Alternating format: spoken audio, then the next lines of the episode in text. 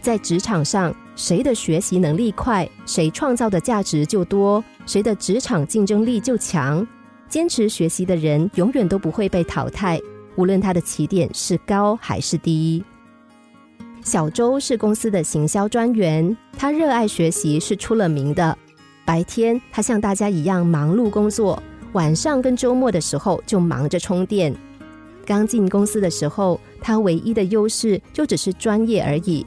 但是工作两年之后，他的外语能力、电脑维修、开车技术等等，样样不落人后。所有人都知道他是一个爱学习的人。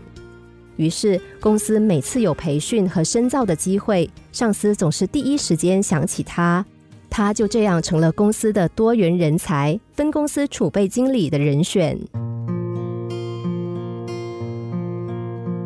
与热爱学习态度相反的是。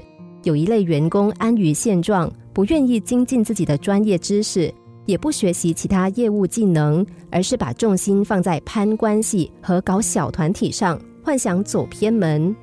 不可否认，拉关系对于建立人脉是有益的，但职场是一个重利益的场所，利来则聚，利尽则散。当竞争和危机真正来临的时候，我们自身如果没有深厚的业务能力，不但不能够成为职场中的独一无二，还面临着被淘汰的危险。而学习是永远不会落伍的法宝，在越来越重视知识和技能的现代社会，离开校园以后仍然不断的学习，会让你获得持久的动力。心灵小故事，星期一至五下午两点四十分首播，晚上十一点四十分重播。重温 Podcast，上网 U F M 一零零三 dot S G。